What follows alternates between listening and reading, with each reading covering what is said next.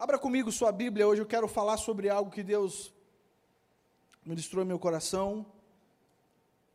1 Samuel, capítulo 17, versículo 1, a gente vai ler um pouquinho, são 16 versículos, mas eu quero que você acompanhe comigo essa leitura, quer seja no seu celular ou aqui na projeção, mas não perca, porque existem detalhes aqui nesse texto que a gente precisa uh, abordar nessa noite. O tema dessa palavra é vencendo quem me vencia. Diga comigo, vencendo quem me vencia. Vou falar como vocês, vencendo quem me vencia. Consegui? É parecido, né? Olha o que, que diz o versículo 1: Os filisteus juntaram suas forças para que a guerra para a guerra e se reuniram em Socó de Judá e acamparam em Éfes-Damim entre Socó e Azeca.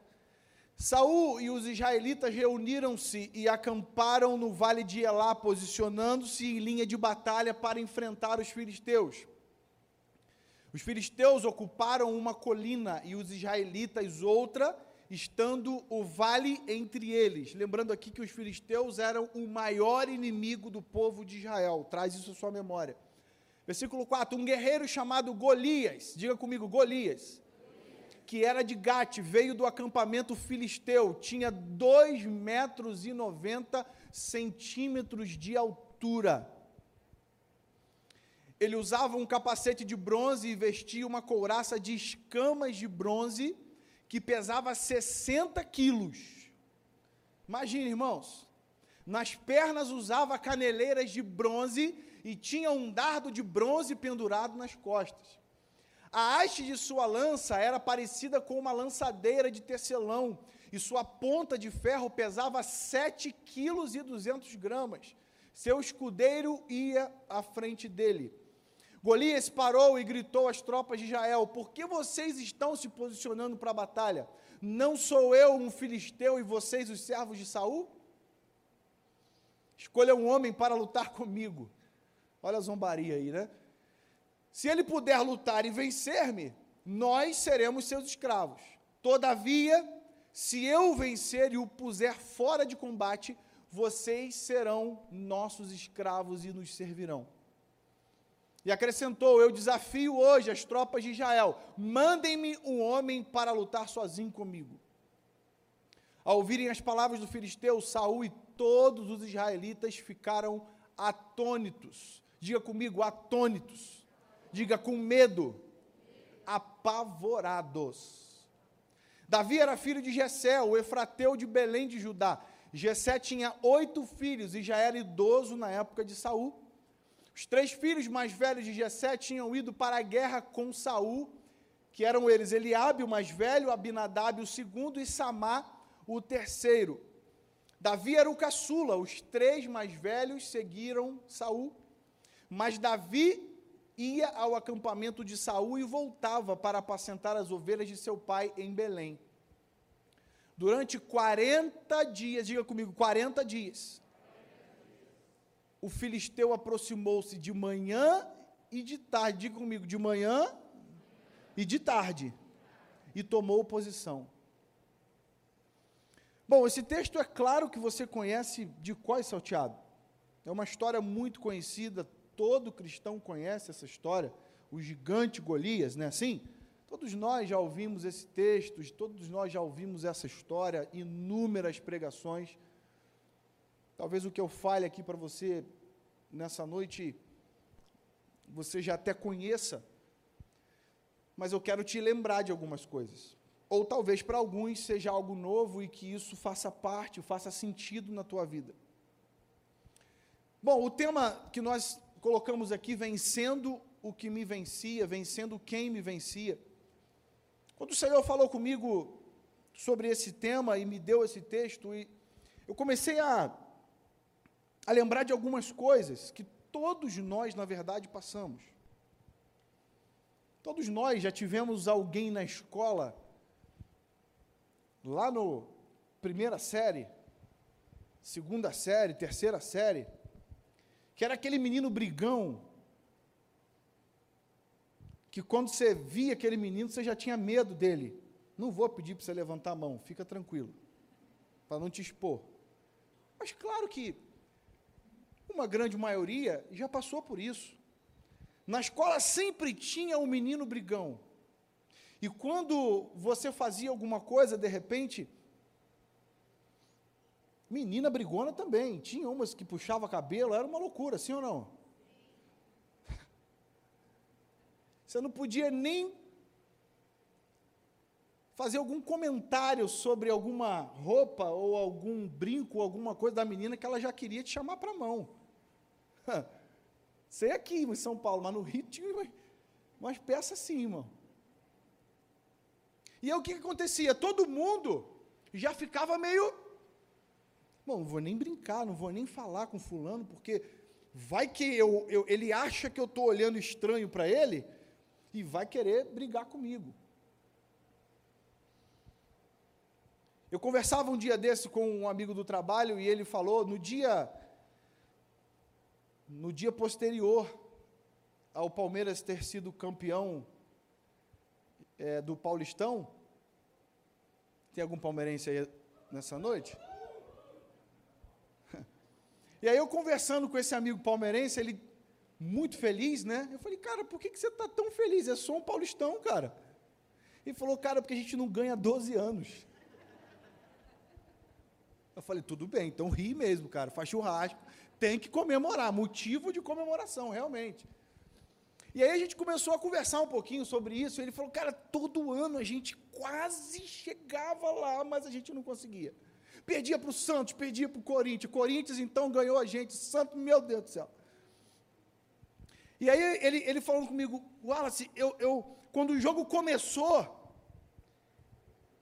eu já comecei o jogo já falando, cara, vamos perder, mais um.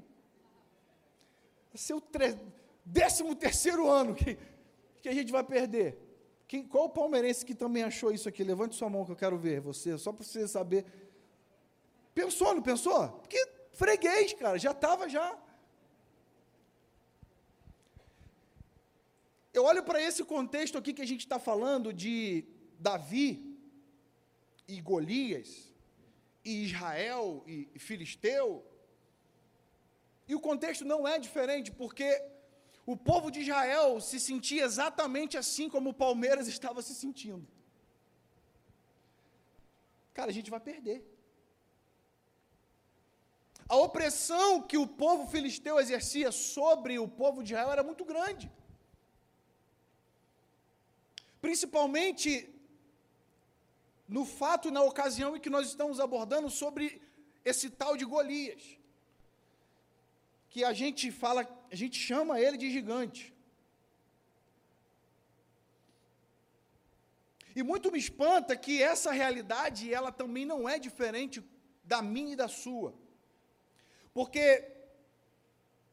em algumas fases da nossa vida, o diabo ele tentou fazer uma coisa, ou melhor, ele tenta todos os dias fazer uma coisa com a gente chamada intimidação. Quantos já ouviram essa palavra?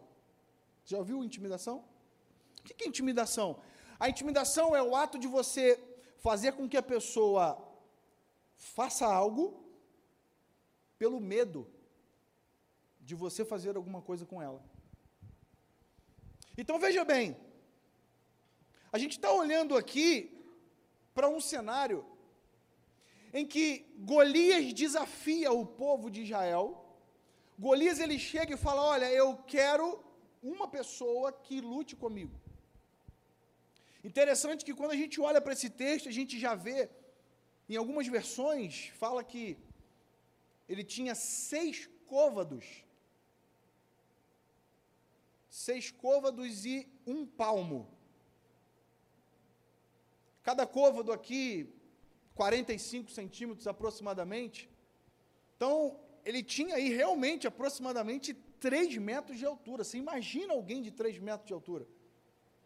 Eu tenho 1,84, eu já acho que eu sou um pouquinho. Ah, o Ivan toca teclado aqui com a gente, sei lá, deve ter 1,90 e pouco.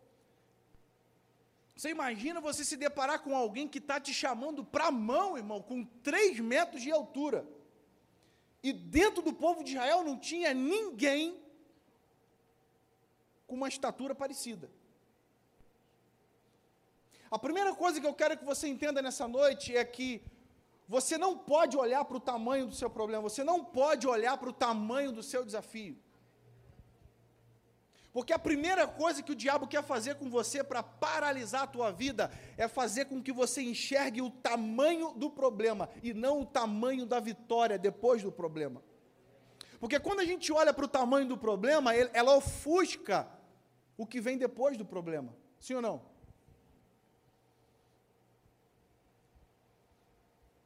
Você quer fazer um concurso público. Legal, o salário é incrível. Se você não olhar para o salário, você olhar para as 100 questões que você tem que fazer, você vai, você vai querer fazer prova? Vai nada, irmão. Você vai, você vai, o que, que te motiva? 20 mil reais de salário fora benefícios. Você faz até mil provas, você faz mil questões, irmão, sim ou não? Quem está comigo nessa visão aí? Você vira a noite estudando física, matemática, você faz tudo, genética, faz qualquer coisa. Mas enquanto você ama, mas é muito difícil, são 100 questões, pastor, então fica pastando, irmão. Davi, quando se depara com esse cenário, todo mundo olhando para o 2,90 metros e 90 do gigante.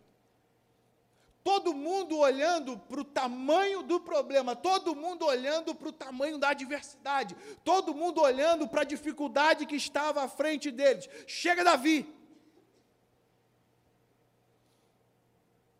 Davi se apresenta. O que está acontecendo aí?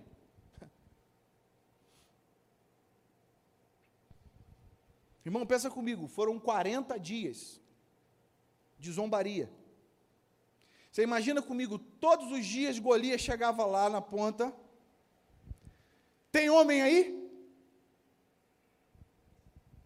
Outro dia. Tem algum homem aí? No outro dia. Tem algum homem aí?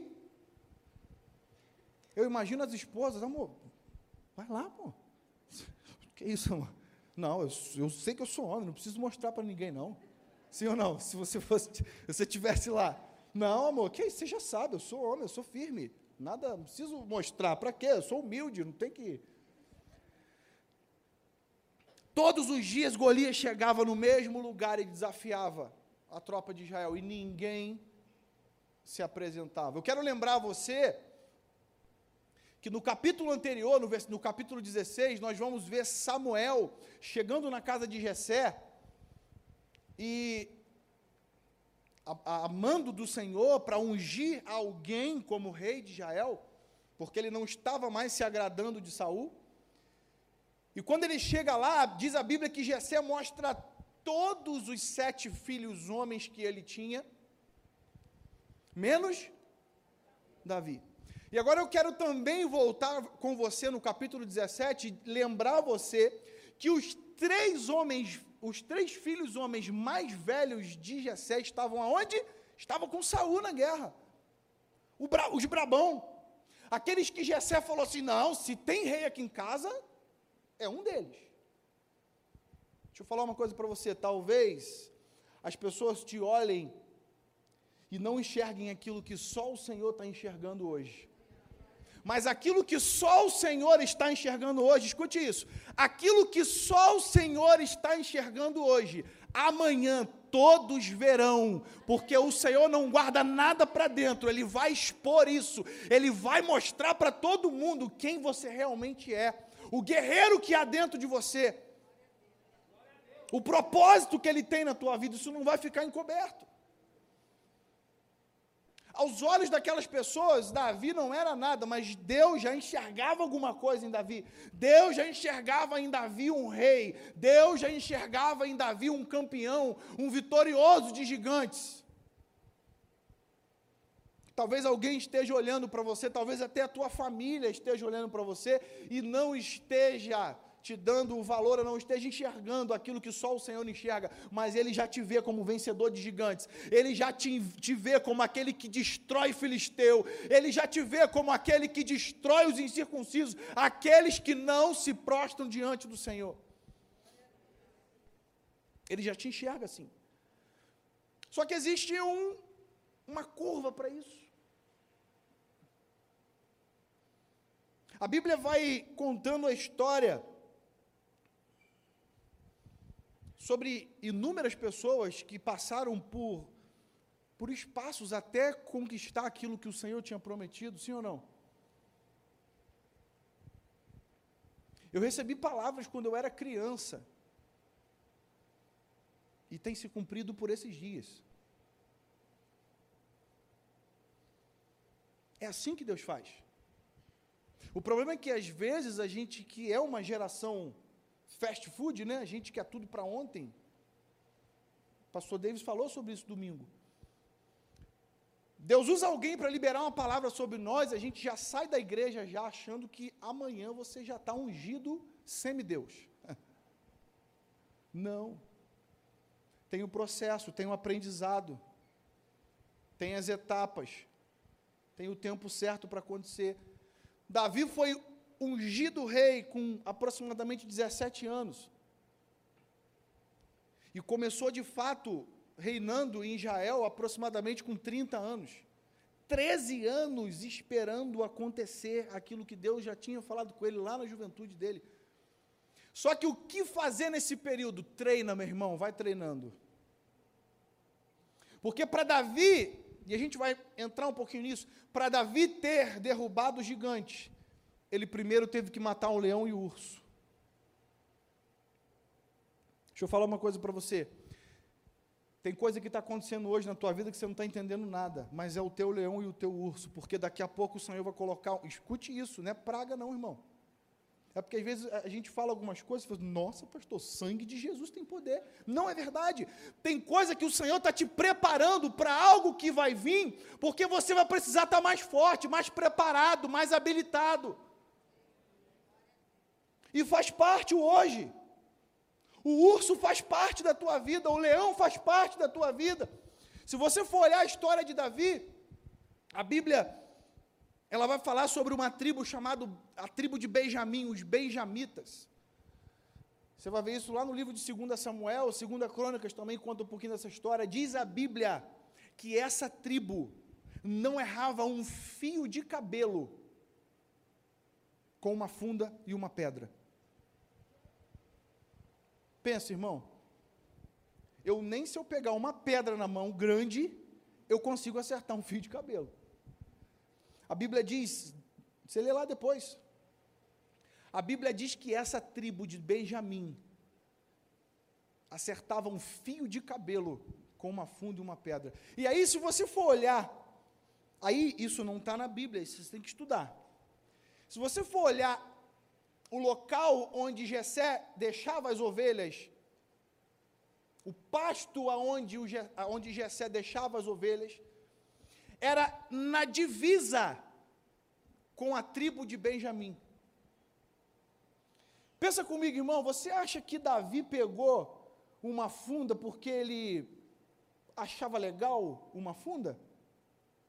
Ou porque ele, enquanto cuidava das ovelhas do seu pai, ele se preparava para algo que ele nem sabia que ia acontecer? Aí, às vezes, a gente passa por alguma coisa e fala assim: meu Deus do céu, mas por que, que eu estou passando por isso? Não precisa perguntar, irmão. Chega uma hora que você fala assim: entendi. Só aceita que dói menos, sim ou não? Pega a tua funda, meu irmão, mesmo sem entender nada, começa a treinar. Começa a treinar, começa a treinar, começa a treinar, porque no dia que o Senhor exigir isso de você, você vai estar apto, pronto e habilitado. Quem está comigo aí, amém? Olha que coisa interessante. Essa, essa questão de intimidação, a gente vê muito isso. Vou dar um exemplo aqui que muito claro para a gente entender e tá tá no momento, né? Por exemplo, um abuso infantil, uma criança que é, é abusada, quer seja, sei lá, alguém da família ou vizinho, não sei. Eu estava lendo um pouquinho sobre, sobre esse. Eu fiquei na cabeça, por que, que a criança não conta? Claro que vocês sabem Acredito que sim, já deve ter, mas eu, eu, eu fiquei, quero pesquisar sobre isso. E aí, eu li algumas coisas com fundamentos é, emocionais, psicológicos, psicossomáticos, uma série de coisas. E o que mais é o causador da criança não contar para o pai ou para a mãe ou para alguém que seja próximo que ela está sendo abusada ou violentada é exatamente a intimidação. Porque o abusador, ele impõe algum medo, olha, se você contar, eu mato tua mãe. Olha, se você contar, eu mato você. Trazendo para o contexto dessa palavra, quantas pessoas têm vivido essa opressão há anos? E eu quero falar com você que Deus tem chamado e propósito na tua vida. Escute isso. A palavra que o Senhor liberou sobre a tua vida há anos atrás, ela continua de pé e Ele está muito afim de fazer cumprir. Só que você precisa pegar aquilo que estava te vencendo, pegar a tua funda, pegar a tua pedra e acertar bem na cabeça, para que esse gigante seja destruído nessa noite, em nome de Jesus. Pessoas que há anos vivem momento de opressão, porque não conseguem avançar, porque Há 10 anos atrás aconteceu algo e até hoje isso vem na sua mente, até hoje isso te acusa, até hoje isso te traz peso, até hoje isso te atrapalha de crescer em Deus. Mas eu quero, no nome de Jesus, querido, nessa noite dizer que hoje, hoje é o último dia que aquilo que estava te vencendo vai continuar te vencendo, não vai mais. O Senhor nessa noite está te habilitando, o Senhor nessa noite está te orientando, ensinando, te fortalecendo, para que você derrote de uma vez por todas esse mal e você seja mais do que vencedor, como diz a palavra de Deus. Isso tem atrapalhado muitas pessoas. Eu arrisco até a dizer que pessoas entram na igreja, recebem uma palavra poderosa, chegam em casa e falam assim: não consigo. Porque o diabo vai falar dentro do teu ouvido assim: você? não, você não tem condição. Você lembra 15 anos atrás? Você lembra semana passada? Você lembra ano passado? Ei, meu irmão, chega de viver essa opressão sobre a tua vida.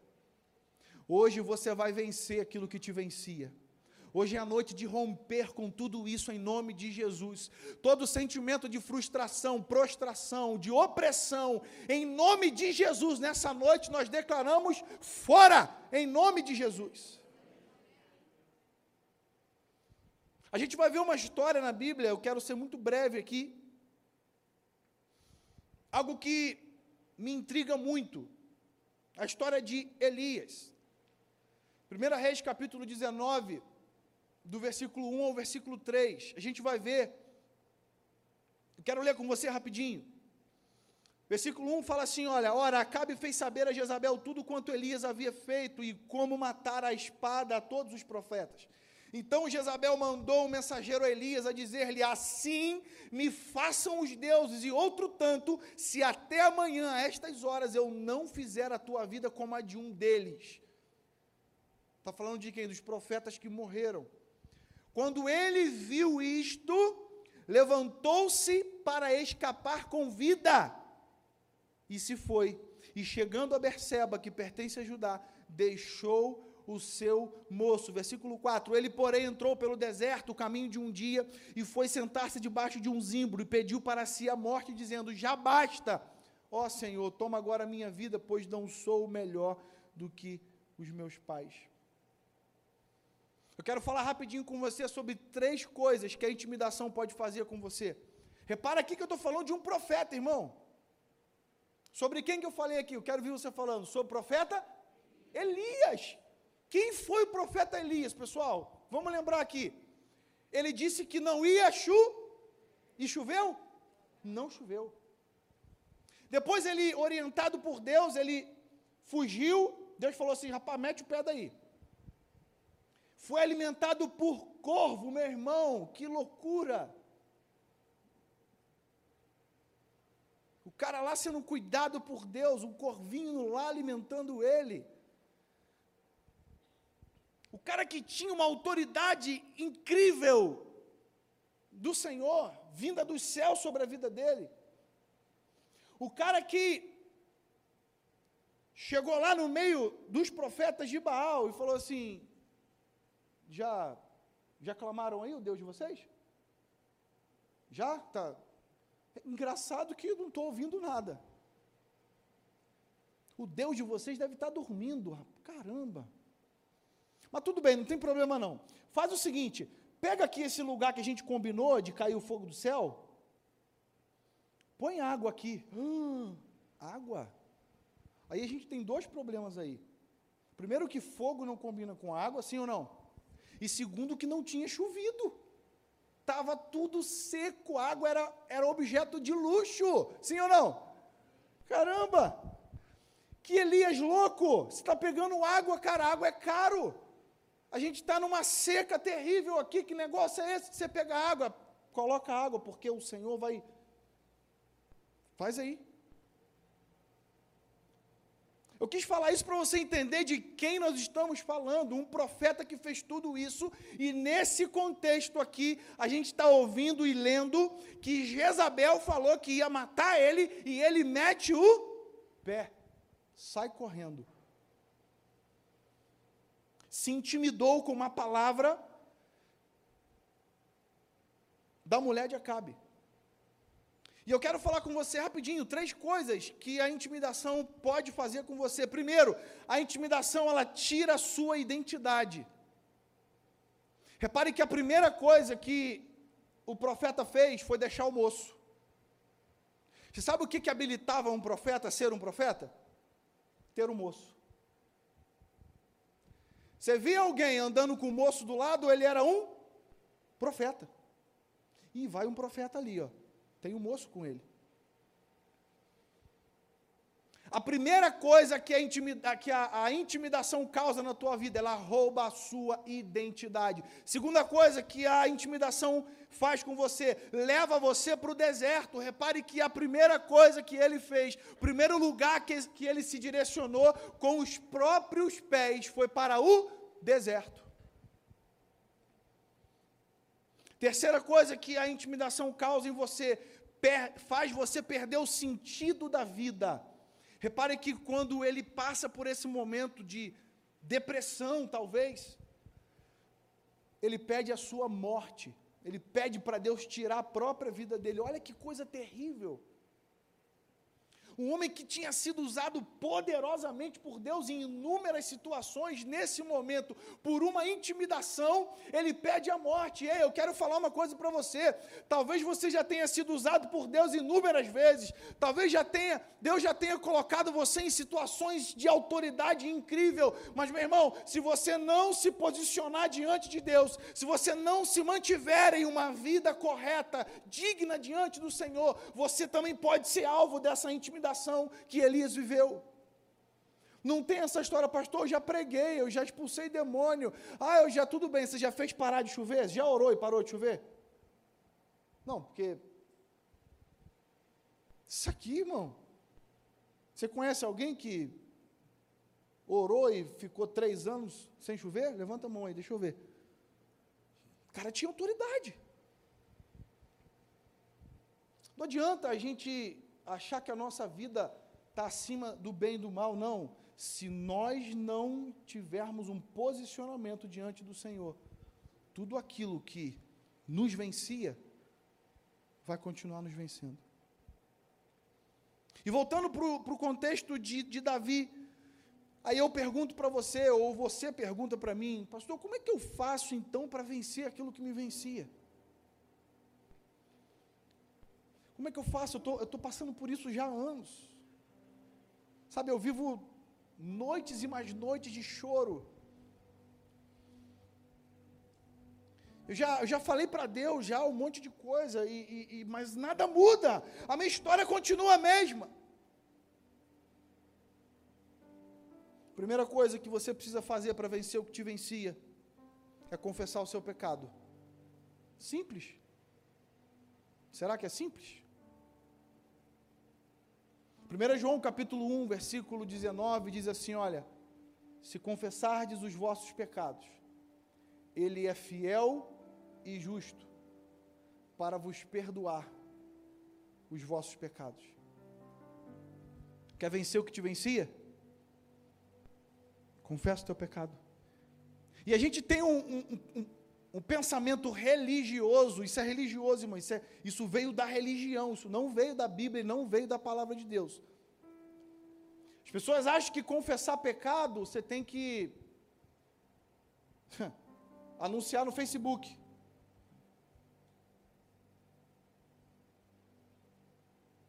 Jesus está esperando só você entrar no seu quarto, fechar a sua porta e falar em secreto com Ele: Pai, pequei. Não aguento mais viver essa vida. Estou sendo oprimido todos os dias. Sabe, Jesus não vai rir de você pelo teu pecado, não, pelo contrário. Ele vai te abraçar, estender a mão e falar assim: Eu só estava esperando isso. Agora o resto Deixa comigo que eu resolvo. Segunda coisa que nós podemos fazer para vencer o que nos vencia, se livrar da insegurança. Irmãos, quantas pessoas inseguras. Veja que Davi ele tinha segurança tanto no que ele sabia, como também no que Deus podia fazer. Repara que Davi chamou a responsabilidade para ele. Falou: Saul, deixa comigo. Quem é esse incircunciso filisteu para afrontar o povo de Deus. O teu servo, Davi falou para Saul: o teu servo matou um leão e um urso. O que, que vai ser esse gigante? Eu vou destruir. Vou comer ele com arroz e feijão, não é assim? Vou acabar com ele. Segunda coisa, então, se livre da insegurança. Quer vencer o que te vencia? Se livre da insegurança. Terceira coisa que você precisa fazer para vencer o que te vencia: declare o que você quer ver e não o que você está vendo. Sabe o que, que Davi fez quando se deparou com a situação? vou ler rapidinho. Então disse Davi a Saul: Teu servo apacentava as ovelhas de seu pai. Vamos para o versículo 36. O teu servo matava tanto o leão como o urso, e este incircunciso filisteu será como um deles. Bom, até o momento ele era um gigante, sim ou não? Até o momento ele era maior do que ele, sim ou não? Mas da boca de Davi ele falou: Eu vou acabar com ele. Sabe o que é isso? Eu preciso declarar aquilo que eu quero que aconteça, e não aquilo que eu estou vendo hoje. Tem muita gente perdido ainda, tem muita gente que não sai do lugar, tem muita gente que não consegue alcançar e mudar de vida, porque só consegue falar o que está vendo, não aquilo que quer ver. Quarta coisa, ande preparado, meu irmão. Você e eu, como servos de Deus, precisamos andar preparados.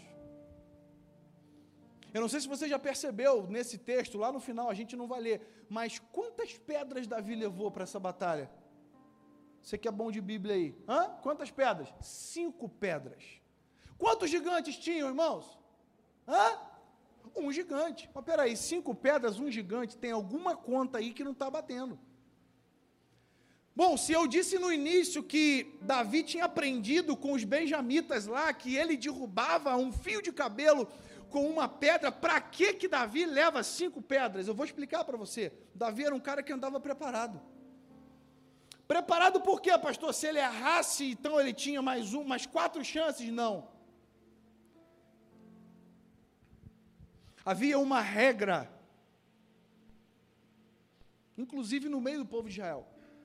Quando as tribos iam disputar um, algum território, os campeões das tribos, eles iam prestigiar aquela pessoa que estava lutando. Você vai ver também na Bíblia, no livro de 2 Crônicas, que Golias tinha quatro irmãos. Irmão, olha a, ousadia, olha a ousadia de Davi. Olha o cara que anda preparado.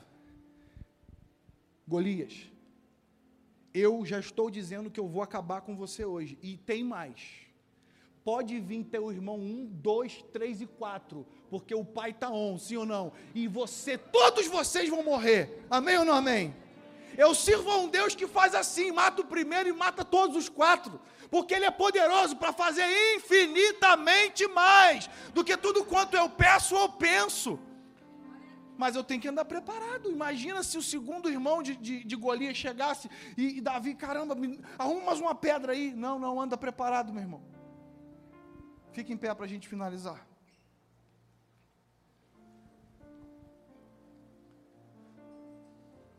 Quinto e último ponto, para você que quer vencer aquilo que te vencia, retome o seu lugar de autoridade. O diabo talvez durante anos na tua vida brincou com você. Talvez o diabo chacotou de você. Talvez o diabo fez você de capacho. Essa quarta do encontro é a quarta de você retomar o teu lugar de autoridade em Deus. Você não é um coitado. Você não é uma coitada, você é filho do Deus Altíssimo e Poderoso. Diga comigo, eu sou o que a Bíblia diz que eu sou. Diga de novo, eu sou o que a Bíblia diz que eu sou. Eu tenho o que a Bíblia diz que eu tenho. Diga novamente: Eu tenho o que a Bíblia diz que eu tenho. Tome o teu lugar de filho, meu irmão, de autoridade em Deus. Olha o que, que Davi fez. O versículo 45 fala assim: Davi, porém, lhe respondeu: Tu vens a mim, gigante, com espada, com lança e com escudo. Mas escuta uma coisa, Golias: eu vou contra ti em nome do Senhor dos Exércitos, o Deus dos exércitos de Israel, a quem tens afrontado. Ei, meu irmão, essa é a noite de você tomar o seu lugar de autoridade. Chega do diabo brincar com você. Chega de chorar por aquilo que você já poderia estar rindo há muito tempo.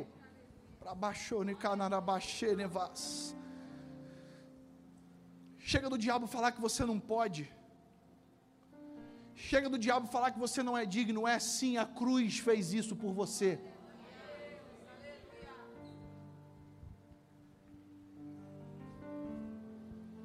Eu quero orar com você nessa noite.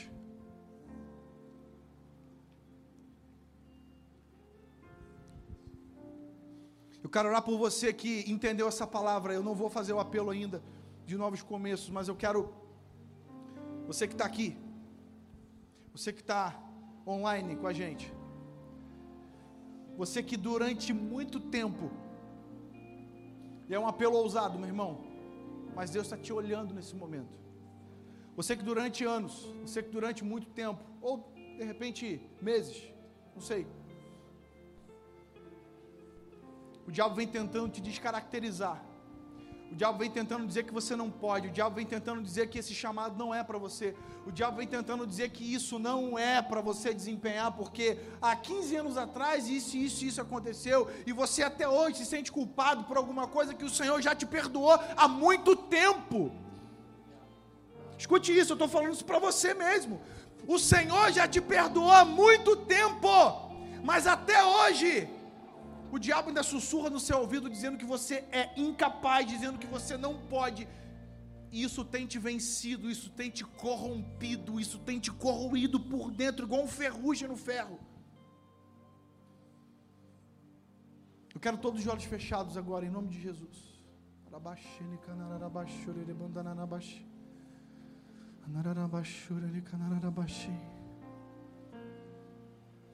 Essa é a noite, meu irmão, de você se apresentar diante do Senhor.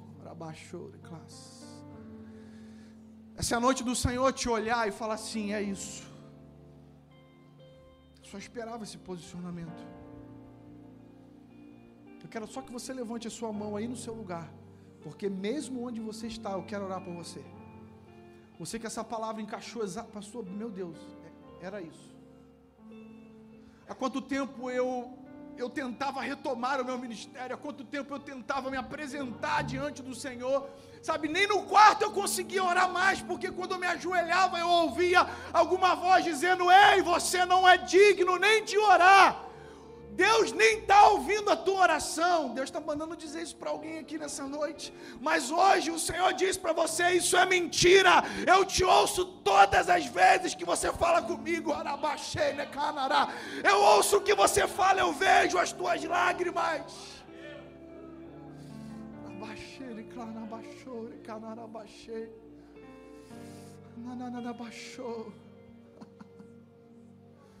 Meu Deus, é com é com você que Deus quer falar nessa noite.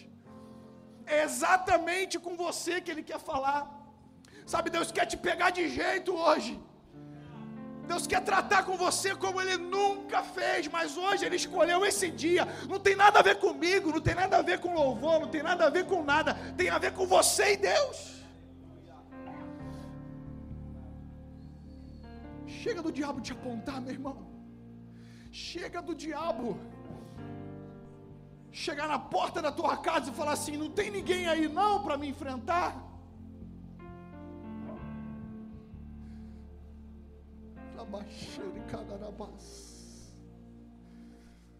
A partir de hoje, a partir dessa noite, a próxima vez que você ouvir isso, você vai dizer assim: tem sim, Satanás porque eu estou revestida pelo sangue do Cordeiro, porque o Senhor vive na minha vida e eu tomei o meu lugar de autoridade em Deus. Ei, eu quero saber quantas pessoas aqui nessa noite estão tomando o seu lugar de autoridade em Deus. Tome de volta. Olá, família Além do Véu. Que culto incrível tivemos agora. Eu espero que Deus tenha falado muito com você. Se você ainda não se inscreveu no nosso canal, corre lá e se inscreva. Até a próxima transmissão. Valeu!